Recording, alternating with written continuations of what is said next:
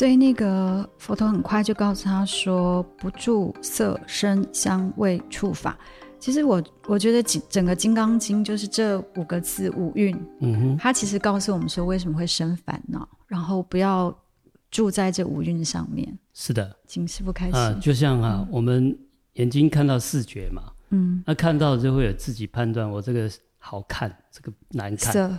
对，那好看，嗯，就就会贪求，嗯啊，那的不好看就会排斥。那所谓的好看不好看，都是个人自己在判断的，嗯，那这个就是妄想心。对，有些人会觉得说，哎，我的品味比较高，然后同样一幅画，有人就会说，嗯，我觉得它很好，是，然后就像我们觉得它真的是很 rubbish，或者是。对对对，画出这种，可是有些他一评价就说我说了算，我说他是好话就是好话，是的，有这种执着跟傲慢。对对对那重重点就是有没有执着跟傲慢。嗯，当然了，会有一个大家所谓的公定的标准，嗯，世间的这个会有，但是呢，重点是我们不要去执着它，就一定它、嗯、一定是这样才是好的，一定这样才是不好的，就是我们强加一个价值判断。而且这个价值判断是自己的价值判断，嗯，当然有一个大众的所谓的社会的价值标准，那个我们可以参考，嗯，啊，包括社会的这个大众的价值标准，也不要去执着。所谓的执着，就是你就决定只有没有其他的答案，就是这样，嗯哼。所以长这样，这个花瓶长高的，我喜欢高的，所以这是好的；长得胖胖的，这就不好的。所以萝卜青菜各有所好。是的，是的。是重点就是说，你要不要强加这个价值判断？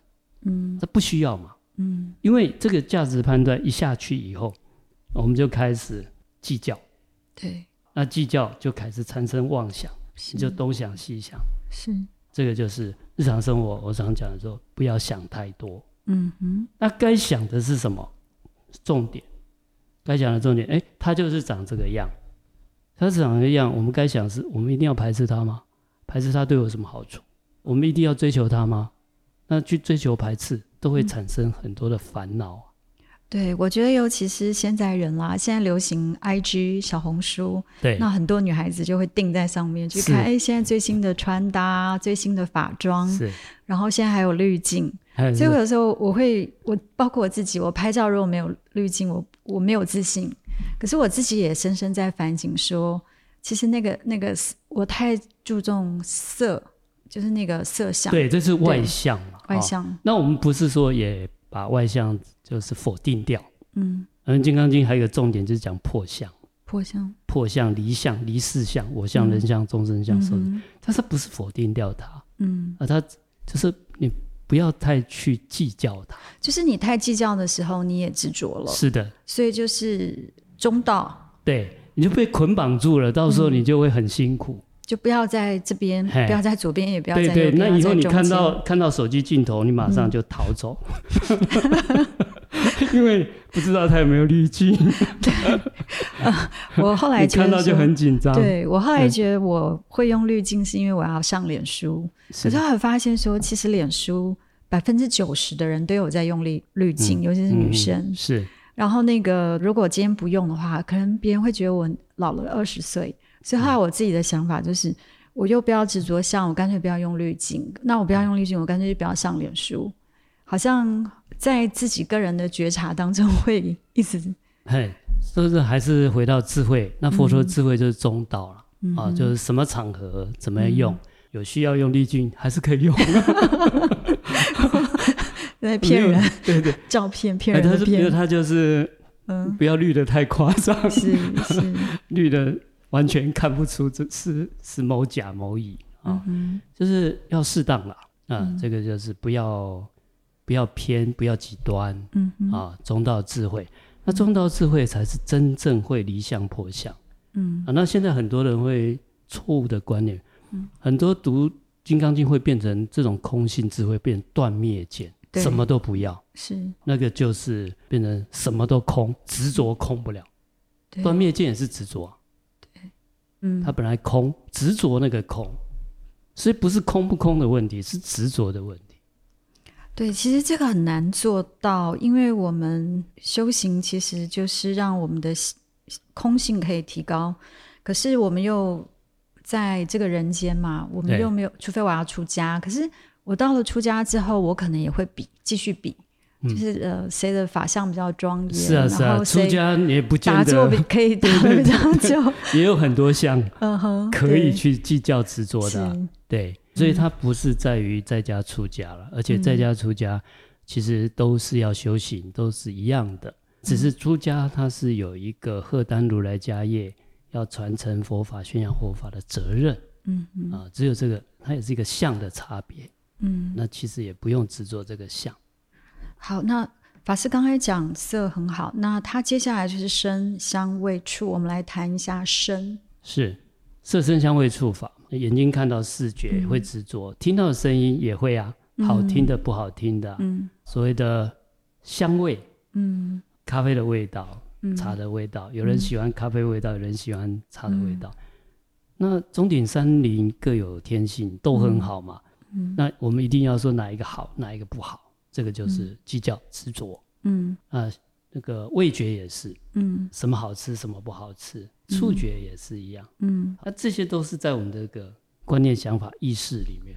好，那法比较不呃，色香声香味触比较好理解。那法的部分，因为法它其实有很在佛教里面、佛学里面，它有很多的不同的意涵。对，法它不一定是说修行解脱的方法，嗯，万事万物都叫法。诸法、嗯、万事万物，嗯，那我们前面讲的这种五官、五感，嗯，色声香味触，这个是感官作用，这些感官作用都会造成我们意识作用、心念意识的作用，嗯，那心念意识作用所对的境，那更广了，观念啊、想法，现在哪里传来一个消息了，然后我们听到人家在讲话了，这讲话是在赞美了，这讲话是在批评的，这都是万事万物都是法，嗯。那这些也会造成感官作用或万事用，都会造造成我们心念意识的执着，嗯，最后都会归到这个大脑的心意识的作用。嗯嗯、那真正执着不是眼睛，不是耳朵，不是鼻子，真正执着的是心。嗯，只要心不执着，你看什么都很自在，听什么都很自在。嗯哼，哎，所以这叫五蕴嘛？那蕴。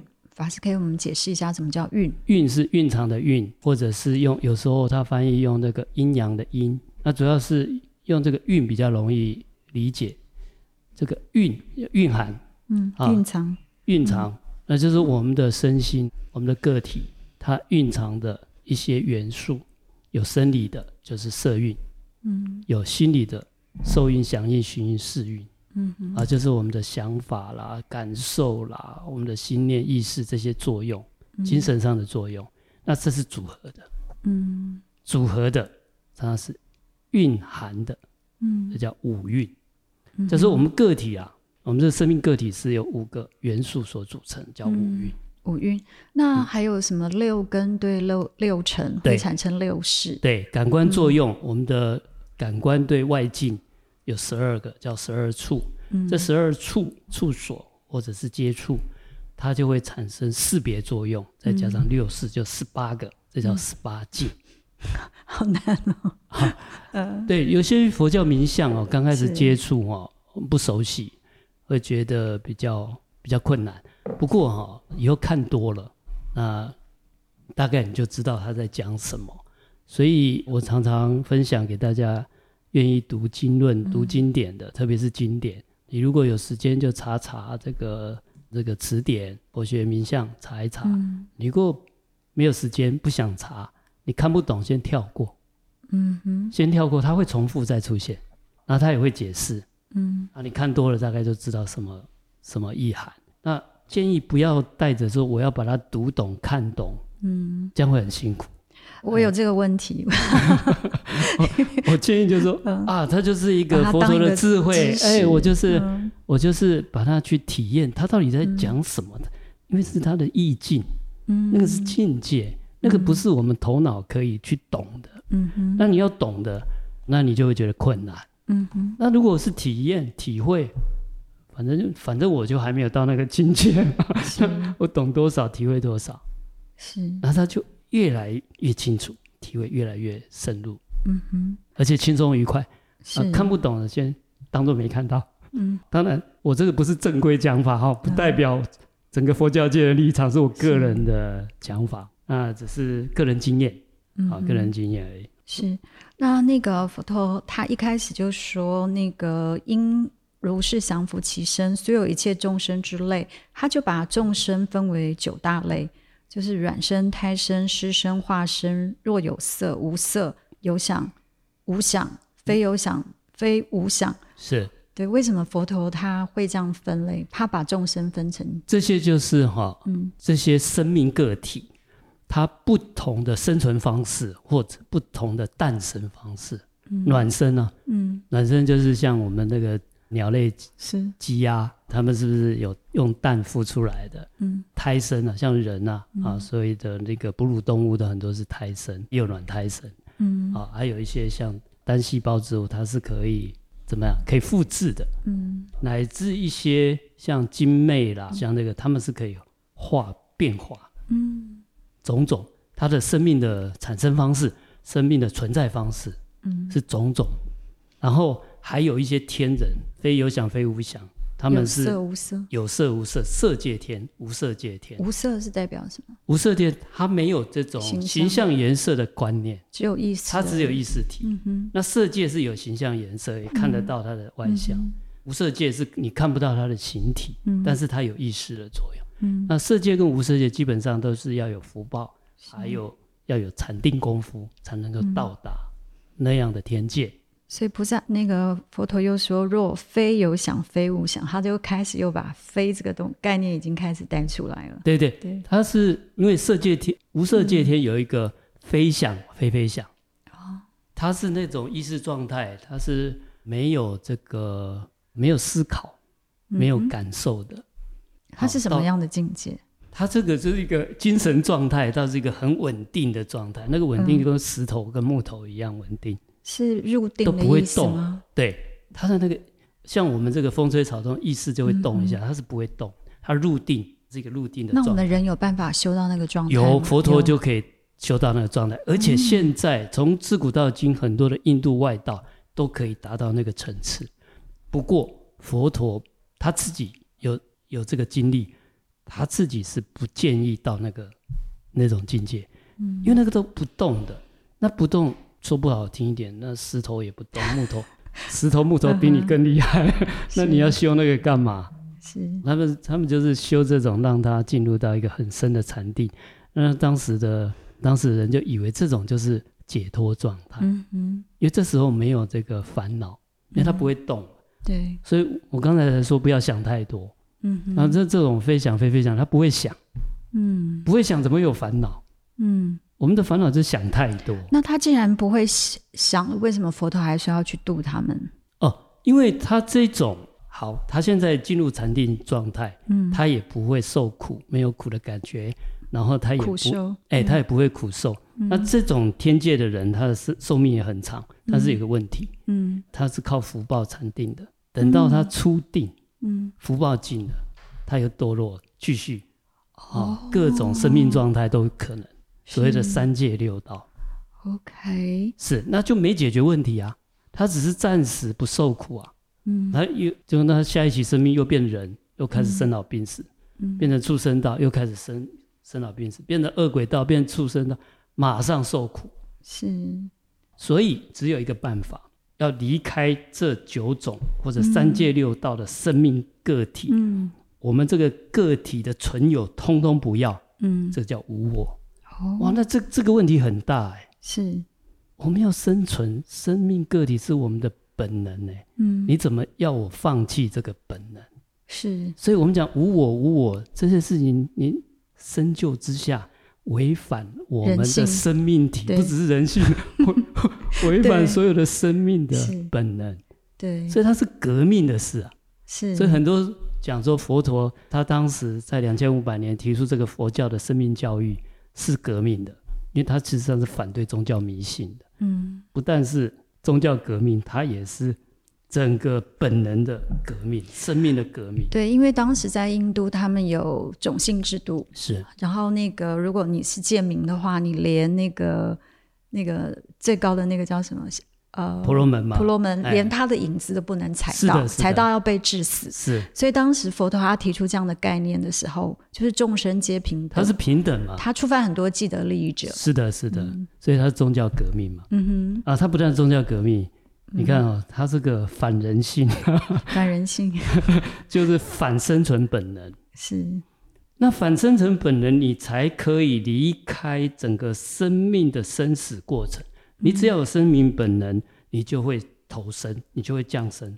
你有降生，就有生老病死，那你就会死亡。死亡以后再投生，然后再死亡，这个叫做生死轮回。这当中是不断的受苦。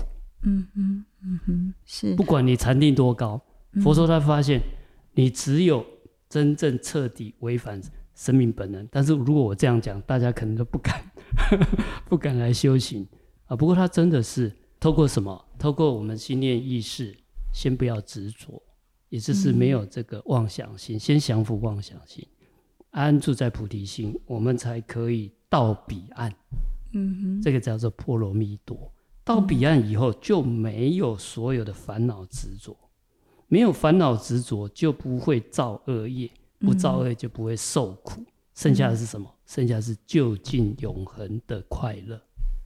所以很多人误解说啊，佛陀怎么那么消极？这样苦集灭道，都讲我们人世的苦，难道没有快乐吗？有，但是这种人世间的快乐，三界六道的快乐，都是要用很多的痛苦来换的，或是去 maintain 维持。是的，是的。那它的根本还是苦。嗯，我们的小确幸、享乐这些感官娱乐，这些哦，这是有限的、暂时的。嗯，那哪一种快乐呢？就是把所有的苦都消灭掉，剩下的清净快乐，这才是佛陀要教给我们达到的境界。嗯，这个境界叫做阿耨多罗三藐三菩提。嗯哼，从智慧的角度，如果从解脱的角度，这个叫做极尽涅槃。嗯，涅槃什么苦都没有了，苦都极尽。不过。法师刚刚讲说是违背人性哦，真的很难呢、啊嗯。对，就是如果有一个人他知道你是佛教徒，而且你信受奉持《金刚经》，嗯，那他就哎，你空性第一，那我什么就占你便宜？是。然后我生生命甚至要拿刀子威胁你的生命的时候，是。或者是他要夺你的国家，嗯嗯，那你怎么办？是。他违反人性啊。他违反人性嘛？那我们讲的是说违背这个。我们不是在反人性，跟这种不一样。嗯，它是违背我们本能。嗯嗯，我们这个生存的本能。嗯，那因为这个生存的本能会带给我们痛苦。嗯，那我们想要从痛苦解脱出来，就不能顺着。我换一个角度讲，就不要顺着这个这种恶性循环的本能。我们人性也有好的本能。嗯，比如说人性的爱啊，人性的善啊。人性的助人呐、啊，行菩萨道啊，这个也是人性啊，这也是本能啊，嗯，好的本能，所以讲得更精准说，他是反对这种不好的人性的这个生物体的不好的本能，这个本能就是一种叫做生死轮转，嗯，恶性循环，嗯，起祸造业受苦的恶性循环，嗯哼，但是这个也是我们本能之一啊。嗯哼，所以我再把它修正，讲的更精准一点。我都是希望说，我们把给我们我们本能坏的那个部分，把它断掉。嗯哼，好的部分，我们当然可以继续保存。是，那那个很快，那个佛陀他就讲说，关于布施的部分，他就提出了一个概念，叫无住相布施。那法师可以说明一下，什么叫做无住相？无住相就是谈到所谓的。整个《金刚经》的修行方法叫破相法，就是这个相。嗯，这个相不是否定它，是要离开它，要超越它，这就叫破相。住相就是执着那个相。嗯，那像我们布施的时候，助人啊、分享啊，会有什么样相的执着？就是我们帮助别人，施比受更有为，更为有福。有福，这是一个哈，就是说我们会有一种心态，好像我在帮助别人，我比别人高一点。对对对对，嗯、我们我我们有这种帮助别人的感觉，嗯，别人是被帮助，嗯，他就这种能所，就是有有布施的主体，嗯、还有接受的客体，还有还有这个物品行为，还有这个物品等等，嗯、所以这个都不要有，嗯、这叫三轮体空。嗯，没有布施的主体，没有布施的人嘛，没有布施的物嘛，没有布施的对象嘛。嗯，因为这些都是相嘛。嗯，而这相不是没有，不执着，一执着会怎样？啊，我给你好处啊，嗯，我帮助你啊，那你有没有回馈啊？是，这就是住相。嗯，然后高高在上，嗯，那种都是住相。嗯，那还有一个住相，这种叫做。住有相，执着那个布施的相貌，嗯，那可能就会有一种反向思考，嗯，就说那我干脆不要布施好了，嗯，啊，不然布施就有相啊，那、你说不能执着，嗯，那我就不要布施了，嗯，那这种他就不会执着有相嘛，我不要做布施嘛，嗯，但是不要忘了，这叫执着无相，是，就是《金刚经》最麻烦的地方，常常大家。不晓得啊，因为他告诉我们都是，因为我们比较容易着有相，嗯，那反面那个着无相这个地方要小心，嗯嗯嗯。所以刚刚在讲那个无相布施哦，其实也给我很大一个反省，就是我们以前看到路边的乞丐，我施舍给他的时候，我会觉得说，哎，我在帮助你，你今天没有这个我这个施舍的钱，你可能就活不下去了。是，可事实上是我们要用一个感恩的心，就是我今天。施舍的时候，我要感谢有这个乞丐，他让我也能够有这个机会嘛，我们才有办法去修这个福报嘛，中福田。嗯哼，哦，所以是平等的嘛，所以要不是谁高谁下。对，我们更应该感谢别人给我们这机会。对，其实我现在的体悟是我很感恩，说我不是那个乞丐，我今天还有能力可以去帮助别人。是是是，嗯、所以要提醒的时候，很多读《金刚经》读完了，他会不着有相。但是他就说，大家断灭见，嗯，那我什么都不做好了，这个要、嗯、真的是要注意。对，所以佛教一直给人家很消极的感觉，其实佛陀他真的不是这个意思。是是，所以很多都误解啦。嗯、媒体说是，哎、欸，都说啊，这个叫佛系、嗯、啊，对不起，佛系不是消极，是佛系叫做中道智慧，它是刚刚好，嗯、恰到好处。嗯，但是对这个相破相也是要不着有相。也要不着无相，嗯、超越一切相，嗯，超越一切相的执着，不管它是有相还是无相，嗯，全部都要超越，嗯，超越过去就是成佛，嗯，这个就是无上正等正觉。是法师，我想到有一个上人哈，是。他之前是比丘尼，是，然后他就是出家众的形象在传法，你大概知道我在讲谁。后来等他信徒一多之后，他有一天突然就 Chanel，他全身名牌，然后他告诉他的弟子说：“不要执着于相。”所以我今天是穿袈裟，或者是我穿一身名牌，对对对，你们都不要不要去执着于相。你觉得他这样？我我个人觉得说有点。对啊，就是这种，就是不着有相，嗯、但是要注意不着无相。你说不要执着，那问题是执着不要执着，嗯、也是执着。嗯。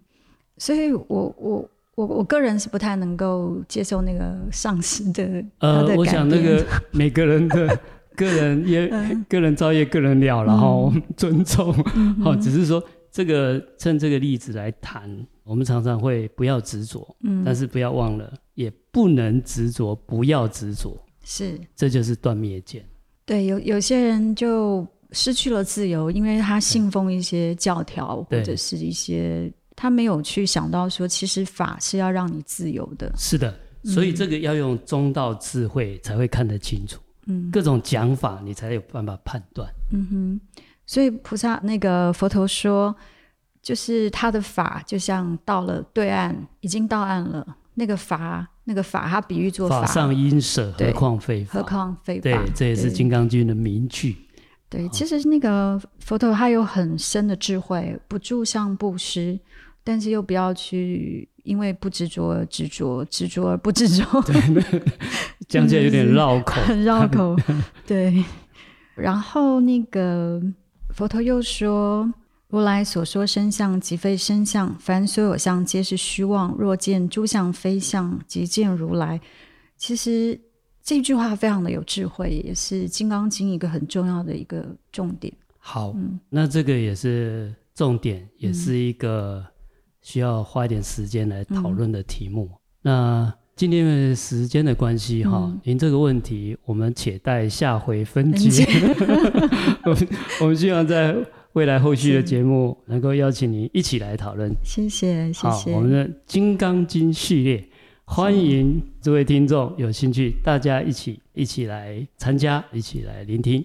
好，今天谢谢大家能够参与今天的节目。非常感谢，我是小白，佛法的小白，谢谢法师的开示。您这已经非常的抓到重点。嗯，那我们今天的节目就到这边，那也非常高兴哈，今天可以讨论到《金刚经》很重要的重点。嗯，我们希望在后续的节目中有机会再一起跟您讨论，也分享给所有的听众。谢谢大家的参与，谢谢法师，谢谢，谢谢，好，拜拜，拜拜。